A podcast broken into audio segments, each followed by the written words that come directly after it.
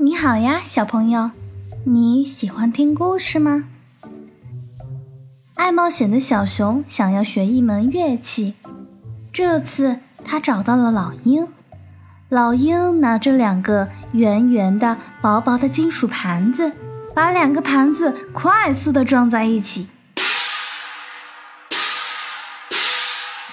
老鹰说：“这是钹，想学吗？”小熊说。哎呀呀！吓我一大跳，啵的声音就好像闪电劈到了地上，我最怕打雷了。嗯，还是算了吧。小熊又只好找到了小狗。小狗的乐器上有好多长短不一的木块，小狗拿着圆圆的鼓槌，轻轻敲。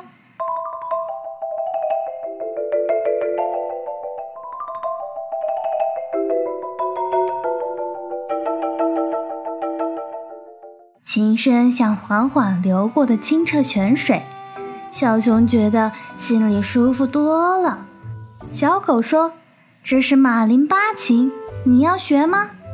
可是马林巴琴需要敲很多的木块，小熊一点儿音乐都没学过，根本不知道该敲哪一个呀。小熊把这几个乐器看了又看，不知道该选哪一个。试试这个吧。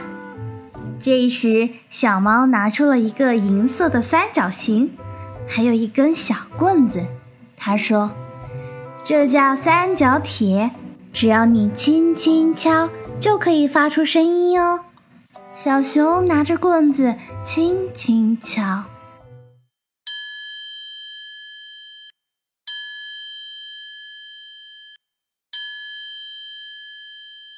这个乐器又小又轻，敲出来的声音清脆又好听。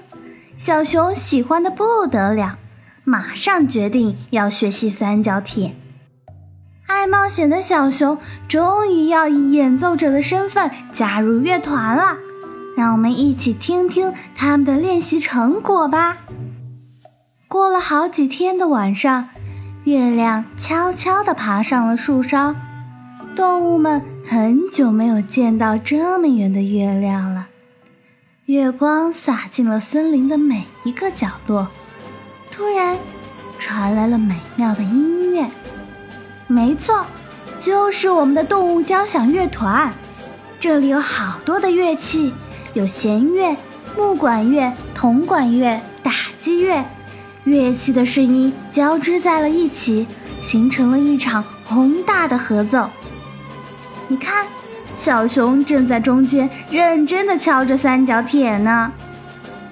这场森林音乐会持续了整个晚上，森林里的动物们都来了，他们感受着音乐的和谐与欢乐。最后，音乐会在一片热烈的掌声中落下了帷幕，但美好的旋律还在森林的夜空中回响。